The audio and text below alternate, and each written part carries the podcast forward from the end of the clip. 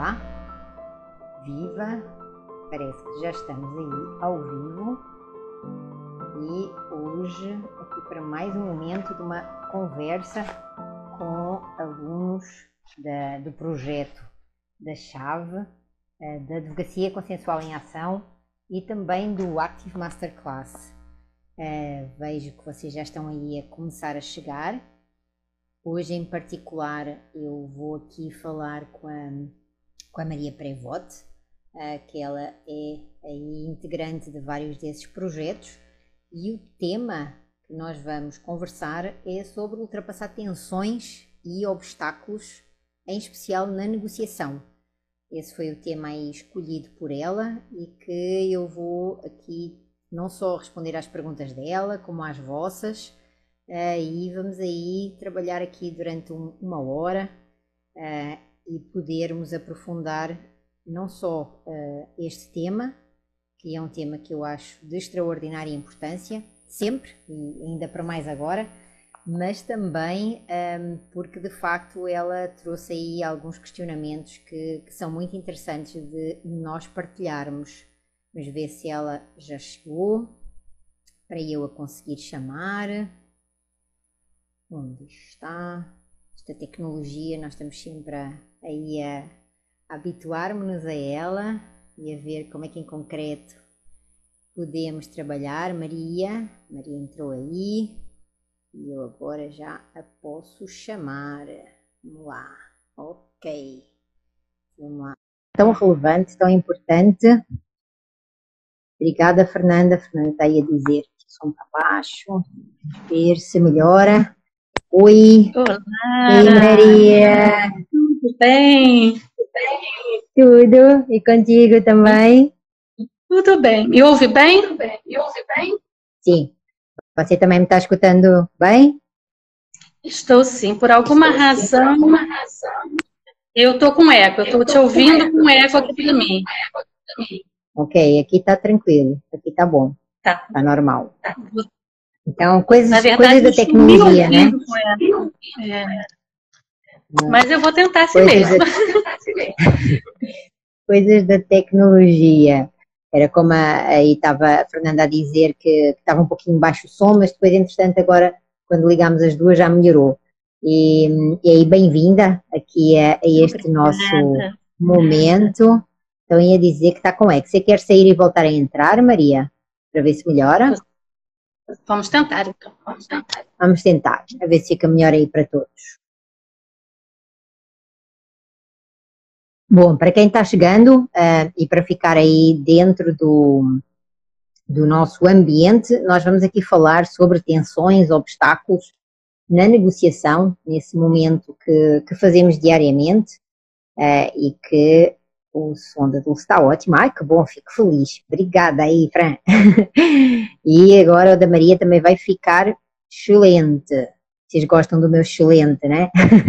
Mais carioca, sim, os, uh, estou a irar. Mas como eu estava a dizer, a Maria ela faz parte aí de vários projetos e dentro desses nós tratamos uh, de diversos, diversas temáticas, diversas questões e uma delas, sem dúvida, não poderia deixar de ser a negociação. Então, vamos lá ver se eu agora consigo encontrar a Maria para chamá-la e ver se nós avançamos. Ela trouxe, opa, aí está ela, Maria, se entrar ao vivo. Ok, acho que agora vai. Vamos ver. Tchan, tchan, tchan, tchan. Vamos lá. Agora vai. Acho que agora tá Maria. Tá ah, agora está maravilhoso, está é, maravilhoso. Eu, eu, continuo, eu continuo por alguma razão aqui com o meu eco, mas vou tentar assim mesmo. Vamos assim mesmo. Ok. É, porque aí o, o, nosso, o nosso Instagram, ele tem esta questão de, de ter uma hora para nós e ele depois corta-nos aí o, o nosso, a nossa conversa. E este tema em concreto que, que você trouxe de, de ultrapassar tensões e obstáculos, eu sei que você tem vários, várias questões para, para trazer, ele é de facto muito instigante e interessante. É um dos que eu também, um, é um dos que de facto eu considero que é, é importante para todos os profissionais e em especial para os advogados. E para quem não conhece, a Maria Prevote, ela é advogada, advogada consensual, e ela também é mediadora, e dentro dessa nossa relação, de, já de, de, alguns, de alguns anos, não é? nós temos aí também uma proximidade em relação àquilo que são alguns dos projetos que, que eu desenvolvo, que a Maria faz parte. Então, desde a Chave, o Advocacia Consensual em Ação, acho que o Activo Masterclass também, não foi, Maria? Então, sim, são. Sim. É, então, a Maria está aí, tá aí dentro e bem-vinda e vamos, vamos começar aí o nosso bate-papo aí da, daquilo que você preparou para mim. Bem, é, um dos temas que mais intrigante para mim é o tema da negociação, né? Seja a negociação como, como etapa da mediação, né? Ou a negociação mesmo direta, é, o advogado atuando, auxiliando o seu cliente nessa, nessa negociação direta. Então, assim, eu, eu, eu fiz aqui uma voz de salvação para mim, para a gente caminhar nesse tema, mas eu quero guardar a cerejinha do bolo lá para o final. E queria começar a conversar com você assim, um pouco sobre negociação. Né? Uhum. É, eu trouxe aqui de, de Fulber uma reflexão que ele fala que muitos advogados pensam que são negociadores habilidosos, porque negocia, negociam com frequência. Negociar frequentemente não significa necessariamente negociar efetivamente. Então, eu tenho me perguntado né, como fazer para a gente ter uma negociação eficaz. Então, a minha primeira pergunta é, bem rapidinho, só para a gente introduzir o tema. O que não é negociar e o que é negociar? Quando eu penso no que não é negociar, me vem aquelas indicações assim, o uso da força, o uso da autoridade, ou, por outro lado, aquele comportamento total de evitamento. Então, assim, eu vejo que não é negociar nesse sentido.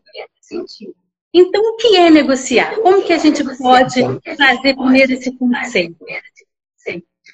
Eu, eu iria um pouquinho lá mais atrás.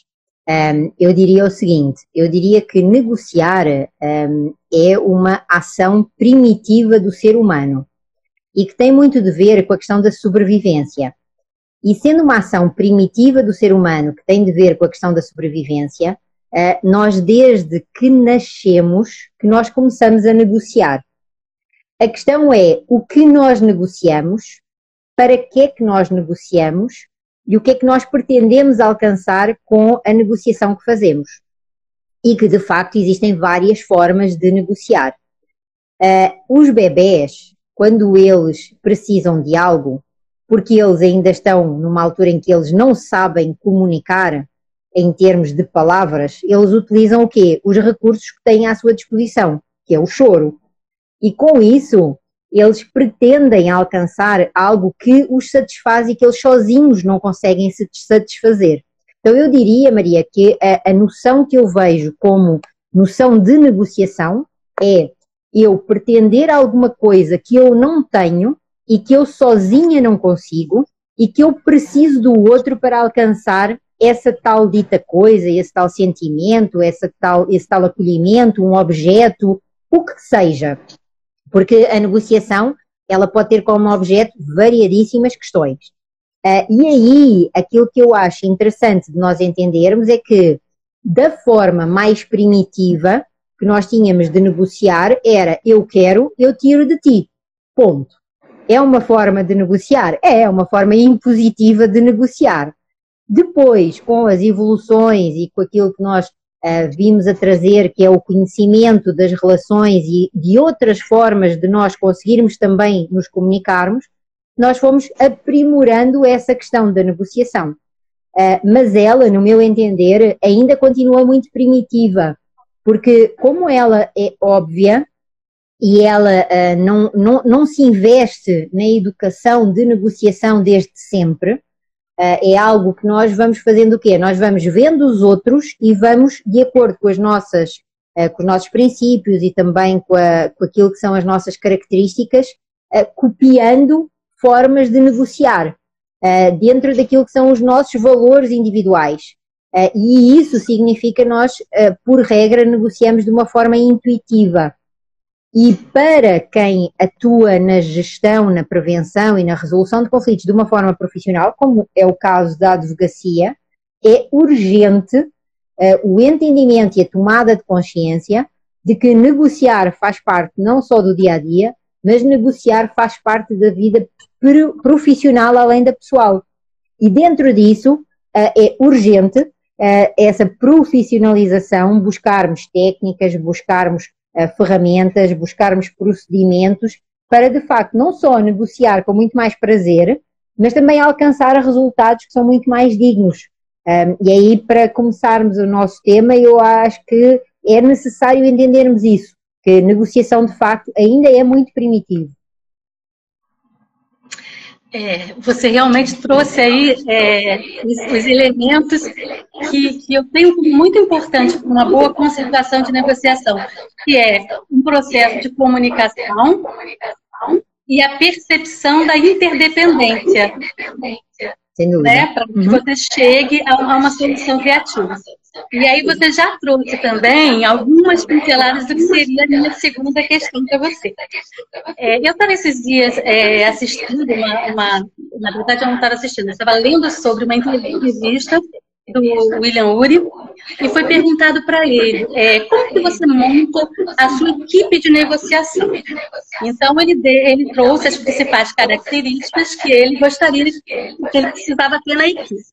Então, trazendo para nossa realidade, né, que muitas vezes a gente trabalha é, como advogado, auxiliando nossos clientes nesse processo, sozinho, ou no máximo com a ajuda de um parceiro ou de um sócio do escritório, é, como você vê essa questão das, das habilidades? Na verdade, você acha que é uma habilidade natural ou é uhum. uma arte que pode ser é, é, trabalhada, construída, né?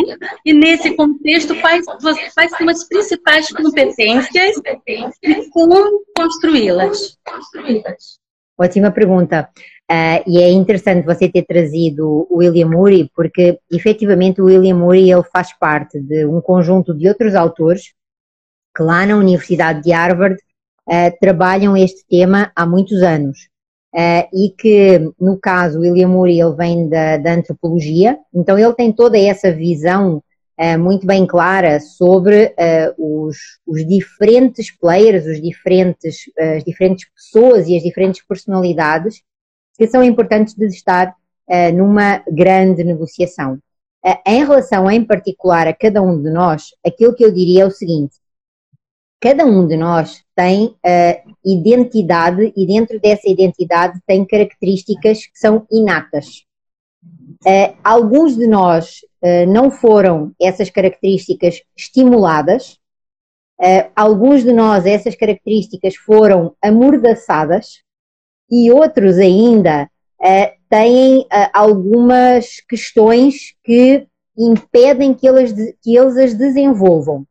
Então existem pessoas, por exemplo, que dizem que são tímidas, mas dizem que são tímidas porque tiveram lá atrás, no seu crescimento, no seu desenvolvimento, quem não as estimulasse a falar, ou tiveram alguém que lhes dissesse que aquela pessoa tinha que permanecer calada, que não tinha autorização para falar. Então, Existem várias questões que nós precisamos de entender uh, em relação aos comportamentos.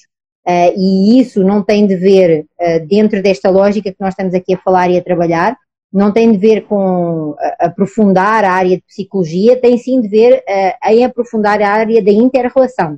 Isso é que é o meu foco. E aí, Maria, eu diria o seguinte: por exemplo, a empatia.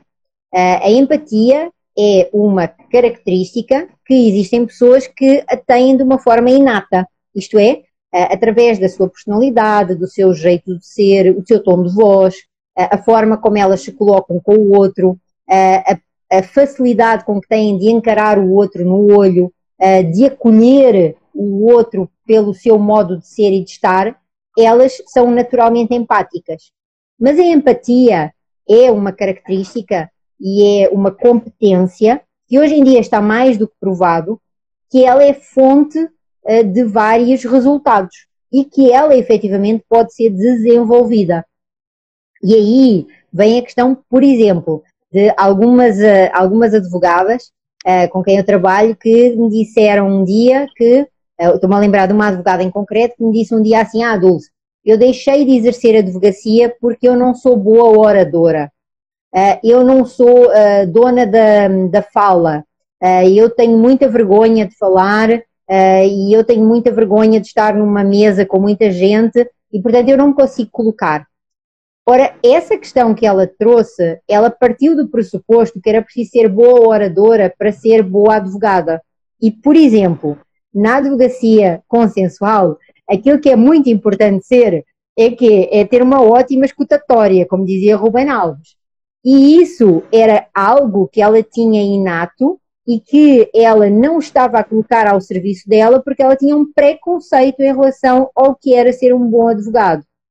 E dentro dessa lógica, eh, eu diria que, de facto, para ser um bom negociador, eh, não só eh, quando nós falamos em comunicação, não só é importante conseguir ser claro na comunicação que se faz, óbvio, mas é muito importante conseguir saber escutar. Essa tal que eu falo e que eu desenvolvo com vocês, que é a escuta integrativa, que é uma escuta onde nós não só colocamos aquilo que é nos dito, mas aquilo que está falado nas entrelinhas, aquilo que é aprofundado e que é possível de ser aprofundado através de um feedback, não partir do pressuposto de que se sabe as respostas quando se está numa mesa de negociação, uh, e isso são alguns dos elementos que nós temos que, que desenvolver. Mas aquilo que eu falo com vocês que é o triângulo consensual, ou seja, se eu quero buscar e se eu quero desenvolver uma negociação por interesses, por necessidades, por valores, eu preciso de ter em mim desenvolvidas várias habilidades de comunicação, uh, também várias habilidades sobre mapeamento do conflito, identificação dos elementos do conflito uh, e também, óbvio, aquilo que são os elementos de identificar interesses, conseguir objetivar, mas também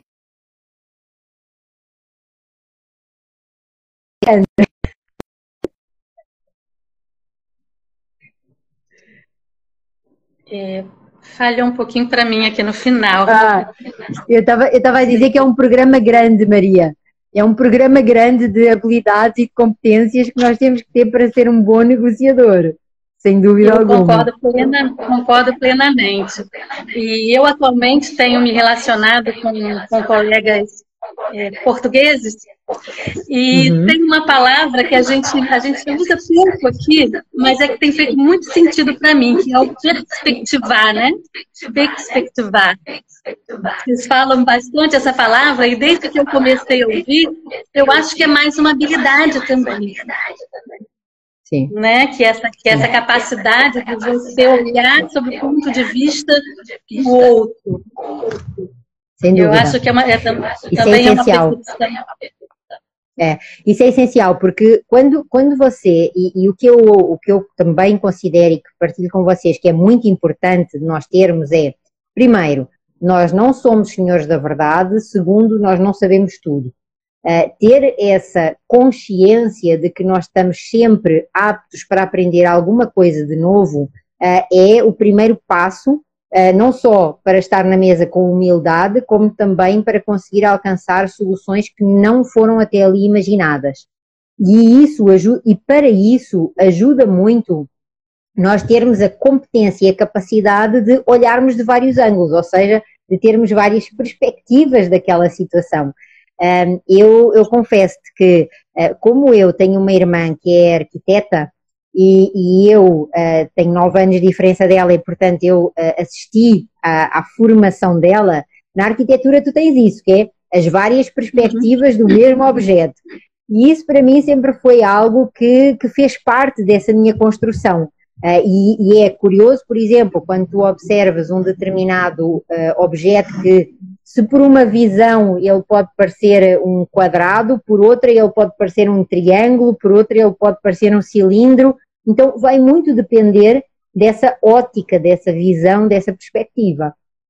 Sem dúvida. E é, interessante, e é interessante que depois que você, você tem essa consciência, parece que é muito fácil. Mas, é, mas de verdade não é. Tem muito, muita gente que precisa de ajuda para conseguir chegar nessa, nesse lugar de perspectiva. Sim. Não é? Eu às vezes paro assim porque eu fico me ouvindo e eu acho. Tá. É porque, então, porque nós, porque, ia só dizer, porque aquilo que acontece, e por isso é que o, nos meus projetos eu tento sempre partilhar com vocês não só uh, uma forma simples de tratar um assunto complexo, mas também de, de vos ajudar a vocês vivenciarem a experiência.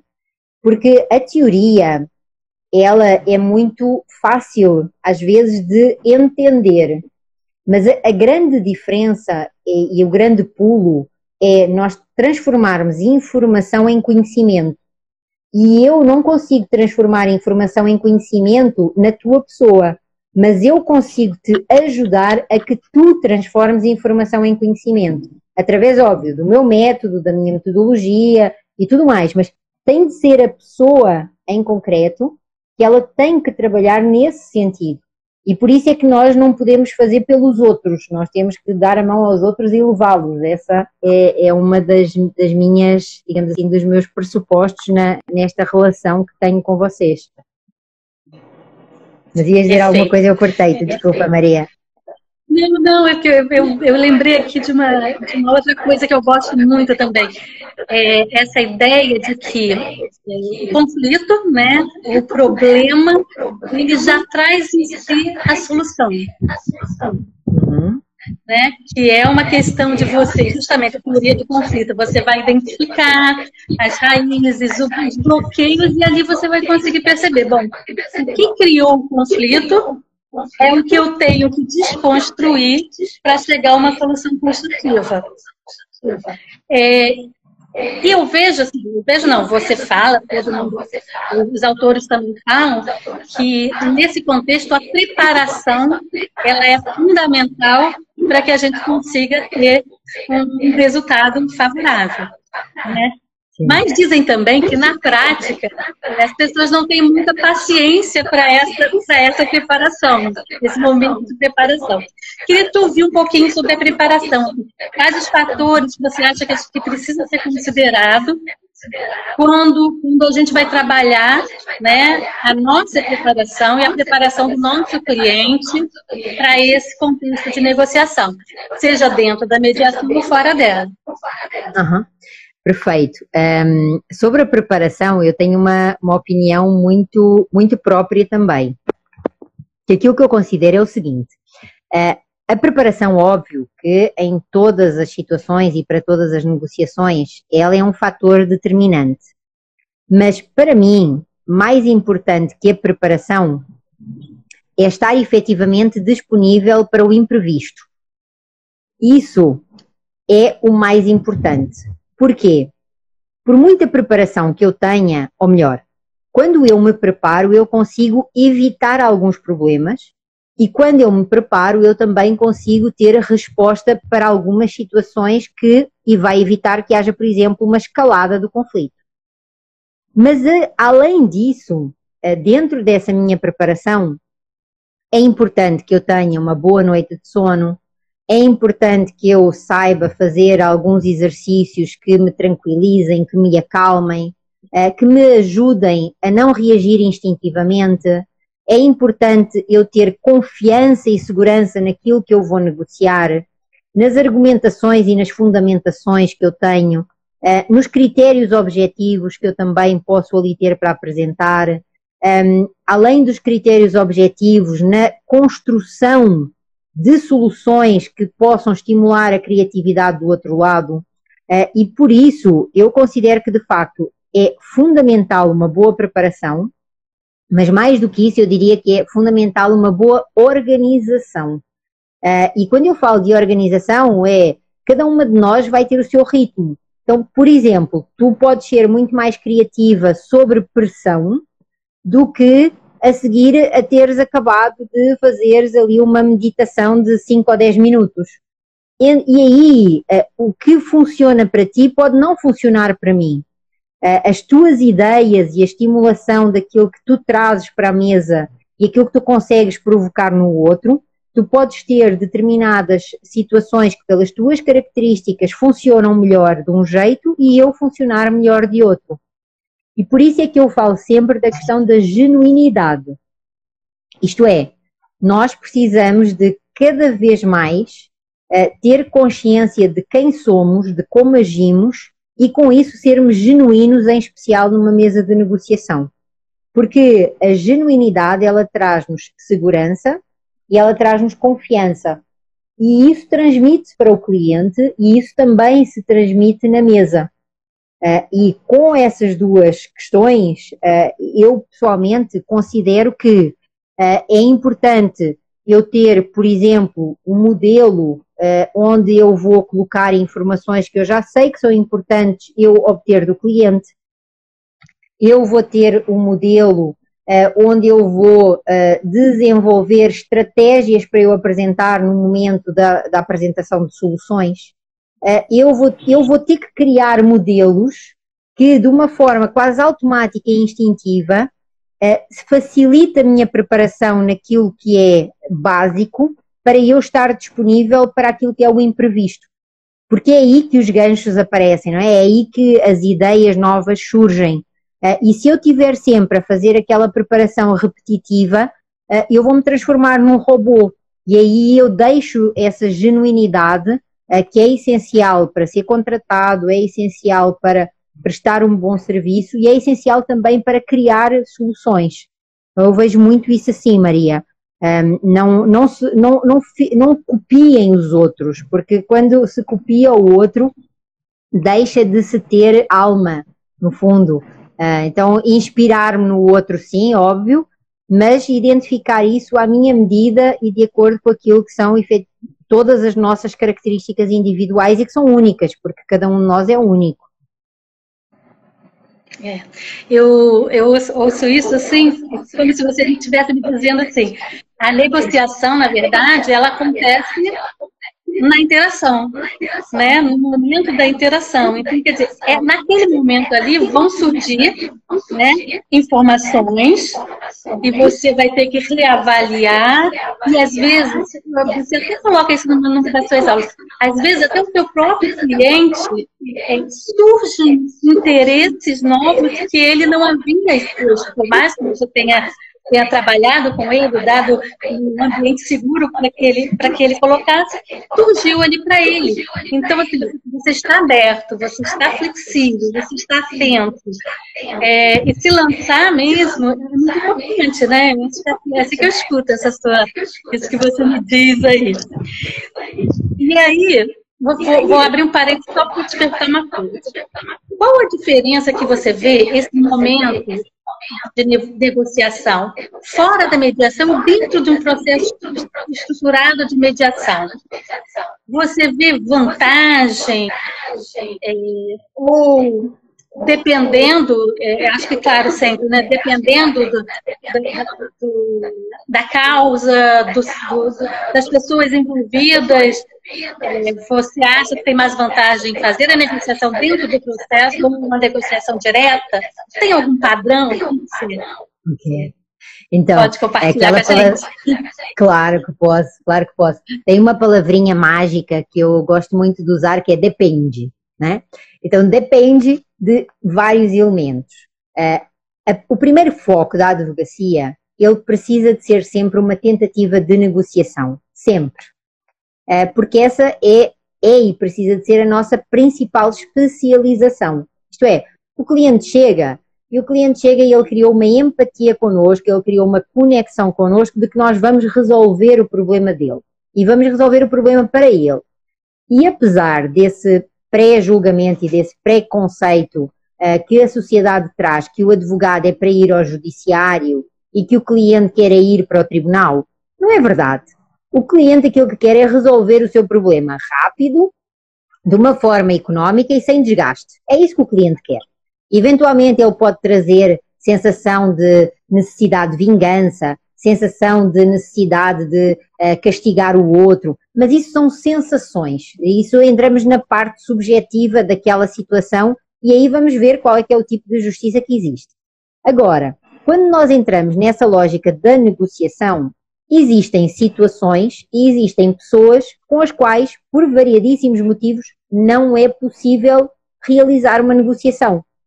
Ou porque uh, a situação demanda efetivamente uma judicialização para garantia de um direito, uh, ou porque uh, não existe um canal de comunicação que seja possível sentar numa mesa, ou porque existiu alguma barreira alguma questão que tem mais de ver com um, uh, eh, questões de, de infidelidade, uh, questões de onde há traição, e, e, não estou a falar só em termos familiares, também acontecem traições em termos económico-financeiras, ou seja, em termos empresariais. Uh, situações em que numa mesa de negociação de, de, entre duas, por exemplo, uma fusão de empresas, em que se fala uma coisa na mesa de negociação, mas depois no dia a seguir já acontece outra diferente, e com isso nós vamos identificar o quê? Situações onde a negociação de primeira ela não vai ser possível de se concretizar. Mas atendendo a essa avaliação prévia que, o, que a advocacia consensual faz daquela, daquela questão, judicializar significa de alguma forma colocar a público aquele conflito. E muitas das vezes isso, estrategicamente para o nosso cliente, não é o mais interessante. Ou, estrategicamente para o outro lado, isso não será, uh, digamos assim, importante. Se for o caso, isso significa que nós temos um ponto forte em relação ao outro lado, que é o quê? A publicidade da situação. Então é uma arma que nós temos, que nós sabemos que a publicidade daquela situação para o outro lado é uma fragilidade. Isto é, é uma possibilidade de eu chamar para a mesa. Em vez de eu o chamar para uma mesa de negociação, aquilo que eu posso fazer é o quê? Eu chamo para uma mesa de mediação. Por conta de que vai haver um terceiro, que é um terceiro que não tem interesse na causa, um terceiro que vai ser imparcial em relação às fundamentações que nós vamos ali trazer e às argumentações e tudo mais, que nos vai não só auxiliar a restabelecer um canal de comunicação, mas também que vai nos identificar ou ajudar a identificar, melhor dizendo, interesses que aparentemente são vistos como incompatíveis e inconciliáveis, mas que ele, como é terceiro e tem uma visão externa e de fora, e não está envolvido na situação em concreto, consegue enxergar e nos consegue fazer refletir. Então, a, a diferença de uma negociação pura, no sentido de uma negociação uh, levada a cabo pela advocacia de uma forma indireta, porque negociação direta é o cliente com o outro cliente, é ele que tem o interesse. Quando nós entramos como advogados, nós passamos a ser atores de uma negociação indireta, porque nós defendemos, o advogado e a advogada defendem os interesses do seu cliente. E há determinados momentos e causas que nós podemos fazer uma lista uh, dessas situações onde ainda existe interesse ou na continuidade ou a imagem, de facto, é um elemento muito importante, mas nós não conseguimos falar diretamente, então precisamos desse terceiro. Mas não é um terceiro que vem decidir por nós, porque nós, nós temos consciência, nós temos autonomia e nós sabemos o que é que queremos. Então nós não precisamos de um terceiro que decida por nós, nós precisamos de um terceiro que nos ajude a criar, como se nós estivéssemos a criar um campo, é? ou seja, um campo para cultivo. O campo ele não é cultivado de primeira.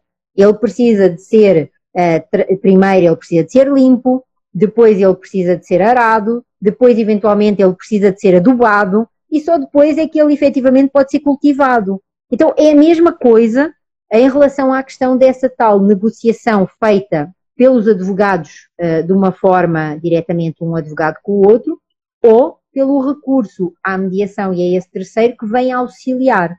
É assim que eu vejo, Maria. Perfeito. É, quando, quando eu coloquei a pergunta, eu não estava nem pensando de um advogado diretamente com outro.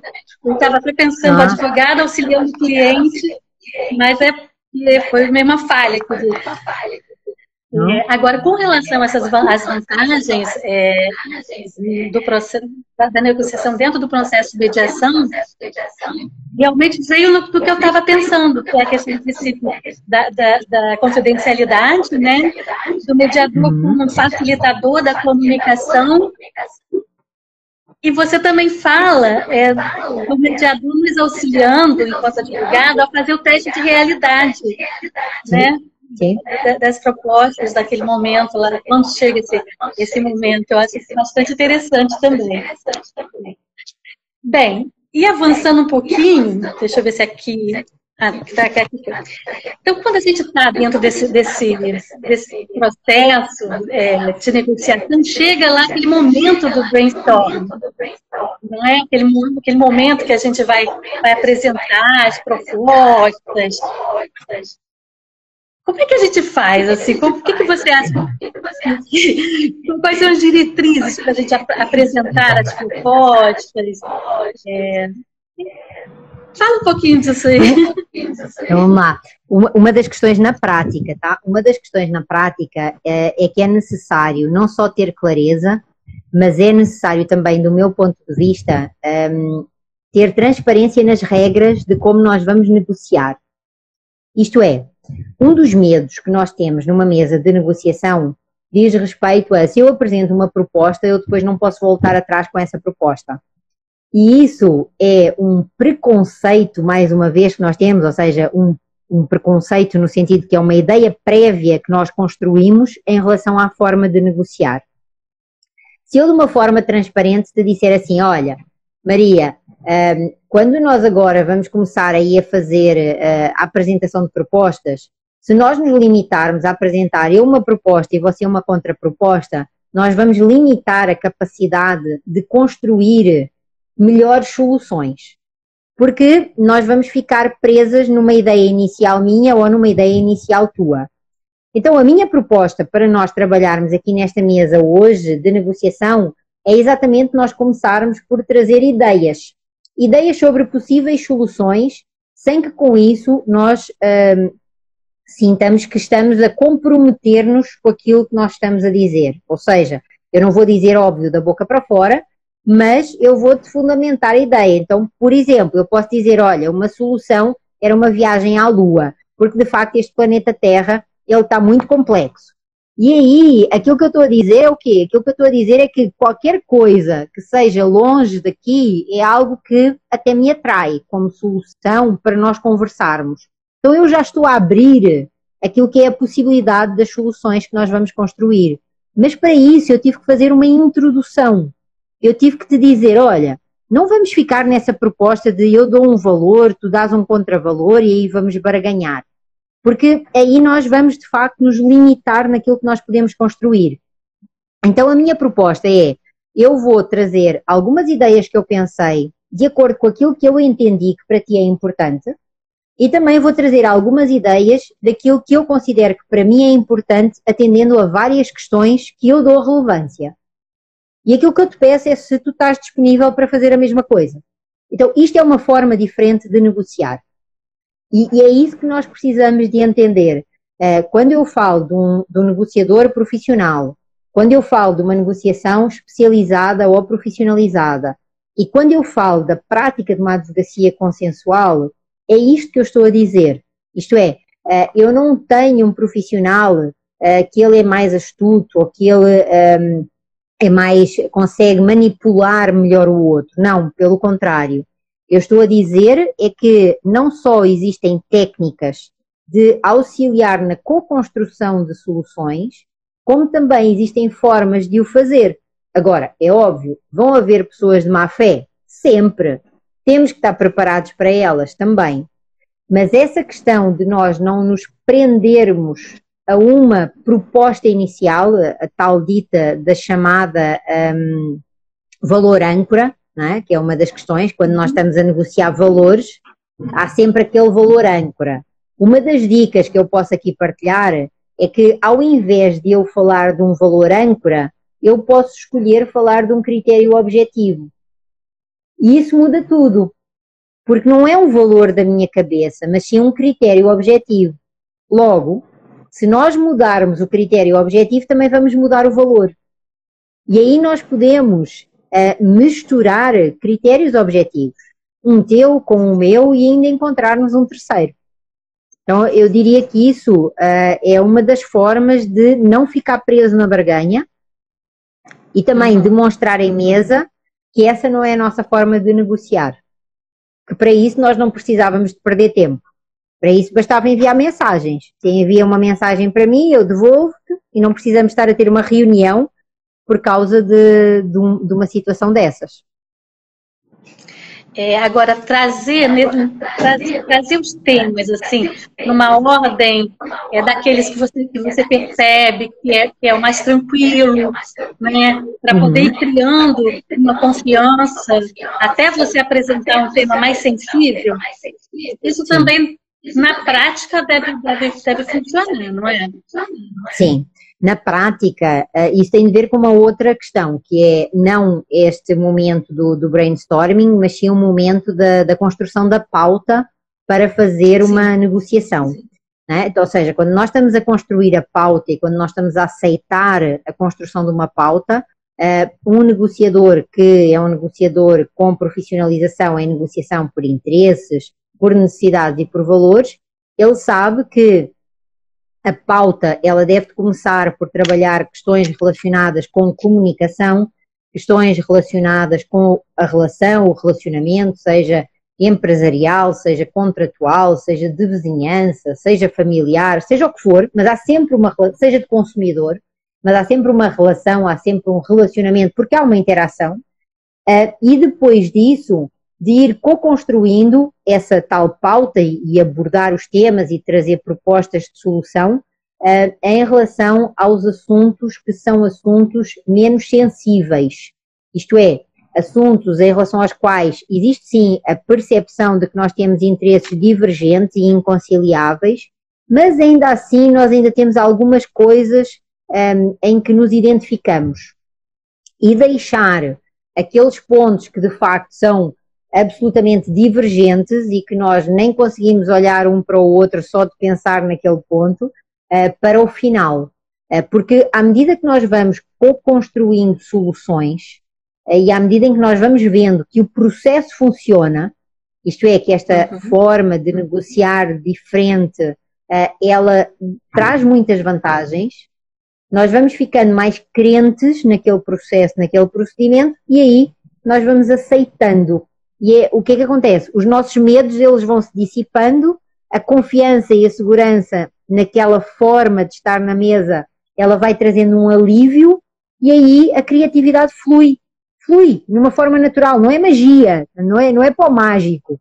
É efetivamente uh, um estado de ânimo que faz com que as situações surjam. E aí, lembrando do que tu ainda há pouco me, me perguntavas e que eu depois lembrei-me e esqueci-me, trazer outra questão que é em relação à preparação. Podem surgir situações em que nós chegamos a um impasse, por exemplo. E chegar a um impasse não significa que a negociação foi frustrada. Significa que naquele momento nós não estamos em condições de continuar.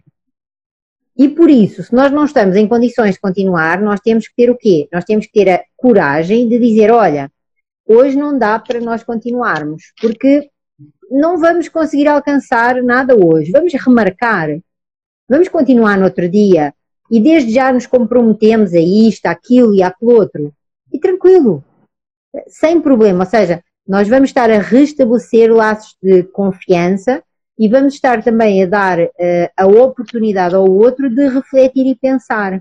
Porque, quer na negociação por interesses, quer também uh, no próprio processo de mediação, nós não aceitamos cedências, nós aceitamos escolhas. E isso é muito diferente. É? Isso é muito diferente. Eu lembrei-me ainda há pouco era para trazer isso também.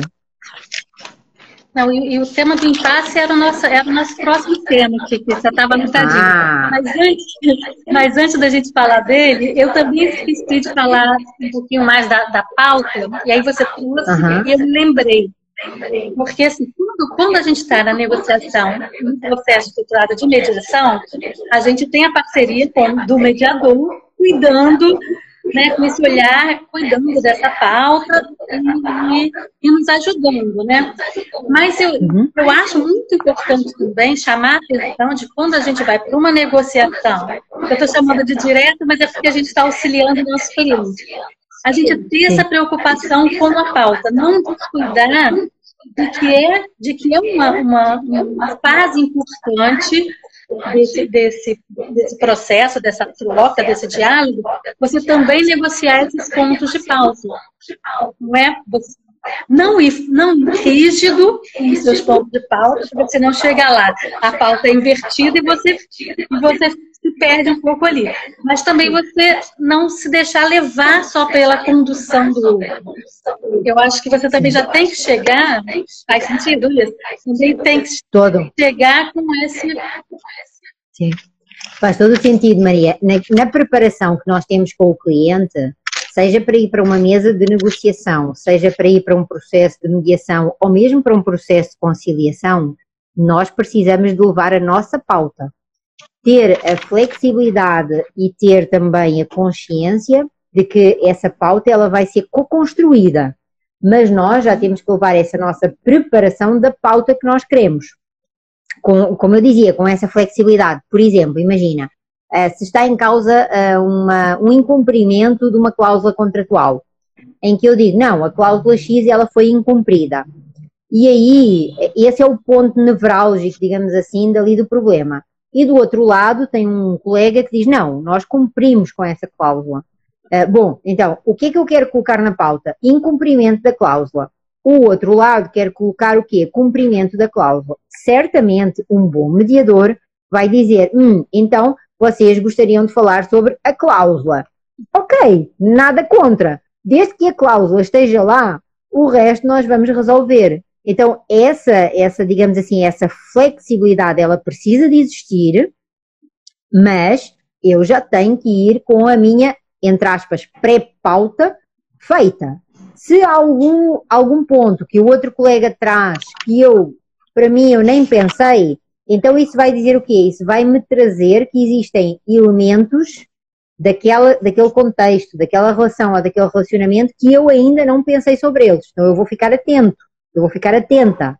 Da mesma forma, eh, quando nós fazemos isso. Então, são essas pequenas questões que, numa negociação eh, desta forma, feita deste jeito, eh, ela de facto tem toda a diferença.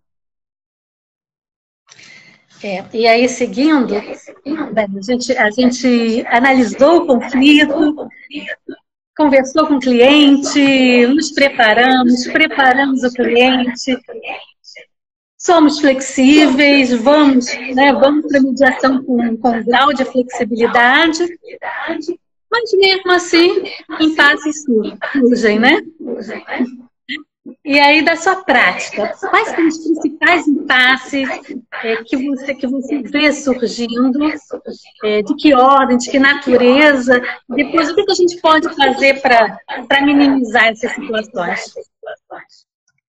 São vários. Eu diria que os mais desafiadores são os que têm a relação, que estão diretamente relacionados com o ego. Porque o ego é algo que é um desafio uh, supra indivíduo, é? porque o ego, de alguma forma, uh, ele traz a questão de uh, autoridade, a questão de poder, a questão de até da própria imagem, muitas das vezes, das pessoas e, de algum jeito, todas as fragilidades que os indivíduos gostam e pretendem omitir ao outro. E com isso, Uh, o que é que nós, eu diria, em termos aí de algumas dicas que nós precisamos de ter na manga? Uh, uma das primeiras dicas que eu considero que nós precisamos ter na manga é conseguir desenvolver em nós, uh, que estamos ali como negociadores, porque o advogado é um negociador por excelência, conseguir fazer a separação daquilo que está sendo dito em relação à sua subjetividade. Então, se alguém me faz uma acusação, ah, Dulce, você é isto, você é aquilo, você é aquilo outro, eu conseguir ter o discernimento mental, que é um enorme desafio, uh, de eu ter a capacidade de não subjetivar aquela, aqueles sentimentos em relação a mim. Ou seja, é quase como, como é que se faz isto? Uma das formas é você pegar num, assim, num, num elo protetor, aqueles, eu, eu lembro muito, havia, havia uns iogurtes uh, em Portugal, uh, que eles criavam uma bolha imaginária, um, um balão que te protegia do mundo exterior, em termos de, das autodefesas. Então eu lembro muitas vezes desse, desse anúncio, exatamente porque é isso que nós precisamos de fazer, isto é, aquelas, aquelas farpas, aquelas palavras mais violentas que vêm exatamente com o objetivo de nos provocar, nós conseguirmos ser imunes a essa provocação e entendermos, termos essa capacidade também de entender o que é que está para lá da intenção dessas palavras. Eh, uma das formas práticas, e que há vários autores e vários livros que falam dela, eh, é o subir à galeria. É? Ou seja, é eu ter a capacidade de eu eh, retirar-me da cena e olhar para a cena com olhos de fora. É fácil? Não, isto é, é dificílimo. É? A prática é que nos vai trazendo esse, esse hábito, digamos assim. Uh, teve uma vez um aluno que, que falou o seguinte: Ah, Dulce, em vez de subir à galeria, eu posso subir de helicóptero. E, e eu disse sobe de helicóptero, sobe de avião, o que interessa é que tu subas, o que interessa é que tu saias daí. Porquê? Porque quando nós estamos envolvidos na situação e nós uh, nos conectamos com essa situação, aquela situação ela vai passar a interferir com a nossa subjetividade também. E aqui entre nós, Maria, já basta o sentimento do cliente. Ele é que está a viver o problema, o problema é dele. Vou eu alimentar o problema dele? Foi para isso que ele me contratou? É para isso que ele me está a pagar? Não. Ele contratou-me para eu auxiliar a resolver o problema, não alimentar o problema. E, e por isso, essa questão do subir à galeria, ou subir de helicóptero, ou como vocês quiserem, ela permite, ela pretende potencializar uma visão externa, que é difícil, porque no caso da advocacia, nós somos parciais. Então, nós, nessa visão externa, nós não vamos deixar de ser parciais. Mas podemos começar a quê? Podemos começar a ter uma visão maior. E aí há uma outra questão que também é muito interessante, uh, em termos de uma outra dica que, que eu penso que também pode ajudar, uh, que é o ter consciência daquilo que são os nossos gatilhos. Ou seja, Sim. se eu tenho consciência daquilo que me faz reagir instintivamente ou emocionalmente, eh, eu vou ficar mais consciente, eu vou ficar aqui mais com as minhas, com as minhas luzes de alerta acesas para eu arrefecer essa minha tendência a reagir e com isso perder a razão. Uh, e, e, isso de facto eu considero que é um, mais outra vez, é uma competência que nós primeiro precisamos ter consciência dela e depois precisamos começar a colocá-la em prática. Os filhos são ótimas cobaias para isso. Uh, o marido e a, a esposa e o esposo também são ótimas cobaias para isso. A mãe, o pai, os irmãos, as pessoas mais próximas, eu diria que são as cobaias perfeitas, até elas descobrirem que estão a ser cobaias. Uh, e, e, aí, de facto, essa, essa essas competências e o desenvolvimento dessas competências, por exemplo, reformulando, é algo que nós aprendemos lá na, na primária, lá no ensino básico, a reformular alguma coisa, é? ou seja, eu escuto e aí eu reformulo. Toda a gente sabe fazer uma reformulação. A questão é utilizar a reformulação como técnica para alcançar um determinado objetivo, que é o quê? Arrefecer emoções negativas, identificar situações que, que ainda não conseguiu identificar. Então é disso que, que nós estamos a falar.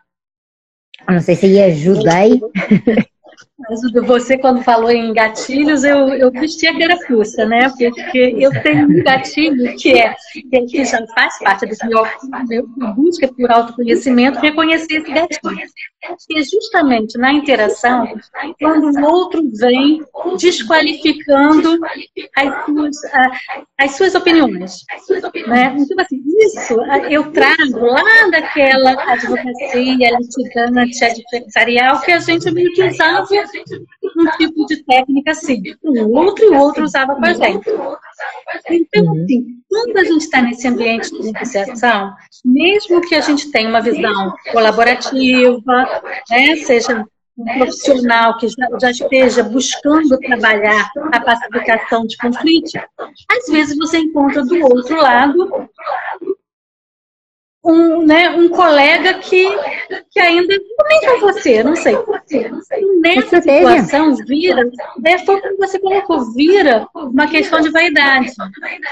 Aí eu lembro lá da época da litigância, vou falar assim, quando você atendia o seu cliente, ele trazia o problema dele e o problema dele virava sua tese jurídica. Não é mesmo? Deixava de é ser o interesse do cliente e a sua tese jurídica, você perdia a conexão com o seu cliente. E é isso que a gente não pode deixar acontecer nesse momento, né? Que esses embates viram uma, uma, uma discussão ali de vaidade, de tese jurídica, e você perca o foco dos interesses do, do, do seu cliente. Mas é difícil, como você falou. Bem, bem difícil. O, é, o, o, grande desafio, vou-te vou -te dar uma dica aí para ti. Estou uh, só aqui com algum receio por causa do tempo, mas preciso de te dar esta dica, Maria, que é quando essa, quando essa provocação vem, uh, tomar essa consciência de que é um gatilho teu é ótimo. A outra que tu podes fazer também uh, é aplicar o silêncio e te perguntares porquê que esta pessoa me está a dizer tal coisa com a qual eu não concordo. Porquê que ela precisa, né? né? Porquê que ela precisa de me agredir se eu não a agredi? Porquê que ela precisa de me falar com violência se eu não falei para ela com violência? Então, os porquês. Sem uhum. procurares a resposta. Mas à medida que tu vais fazendo essas perguntas em relação à postura e à atitude do outro, tu vais ficando mais serena. Porque o teu objetivo não é ter respostas, porque tu não concordas com ele e pronto. Uh, mas o teu objetivo é de facto ter serenidade para não lhe responder da mesma moeda. Então, é, essa também é uma, digamos assim, é uma, é uma dica que e não quebrar, aí. É, não quebrar aquela, aquela relação de confiança Sim. que você construiu ali para poder como fala, co-construir uma solução, né? Já tem ali. Eu acho que a gente está chegando ao nosso fim aqui, né? Passou rápido. Ai, demais, demais. Eu fiz um roteirinho aqui, porque quando, quando eu começava a pensar, cada fala que você, que você traz nas suas aulas induz a tantas reflexões, a gente vai abrindo tanto para gente, eu vou começar a abrir várias janelas, não, vou terminar, não vou chegar. Aí fiz aqui um roteirinho que a gente cumpriu. E eu quero te agradecer muito essa oportunidade de dizer que a primeira vez a gente nunca esquece, então essa é a minha primeira live. E eu tive que ouvir muito aquele TED da, da Benny Brown sobre vulnerabilidades. Uhum. Conhece? Já viu? Então, né, que fala da importância de você se lançar, de você se jogar e de você né, construir confiança para poder estar aqui hoje. E na Muito verdade, bom. assim, outro, outro culpado foi o meu marido que não me deixou negociar com ele. Quando eu falei do convite, ele, olha, sem negociação você vai aceitar. Já sou fã dele, já fã dele, viu, Maria? Obrigada também. Um grande beijinho para ti, obrigada pela tua, pela tua determinação, pela tua coragem, pela tua ousadia e pelas tuas conquistas. Foi absolutamente maravilhoso. Certamente vamos repetir mais vezes. Um beijo aí em casa também um abraço ao marido.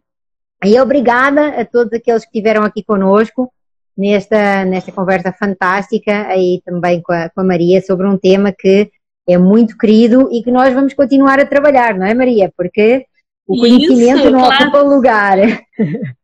E eu, e eu gostei que as pessoas ficaram, resistiram até o final. É, vão continuar aí, vão continuar aí que esta live ela vai ficar disponível aí no canal do IGTV, então quem chegou agora pode ouvir desde o princípio ou escutar desde o princípio e já sabem, nós estamos aí disponíveis, o que vocês entenderem, coloquem lá perguntas, uh, que eu vou respondendo também e vou marcar a Maria para ela também responder aí para vocês no que vocês entenderem. Ok? Beijo! Até o nosso próximo Beijo encontro grande. e muito obrigada mais uma vez. Tchau, tchau. Até mais. tchau. tchau.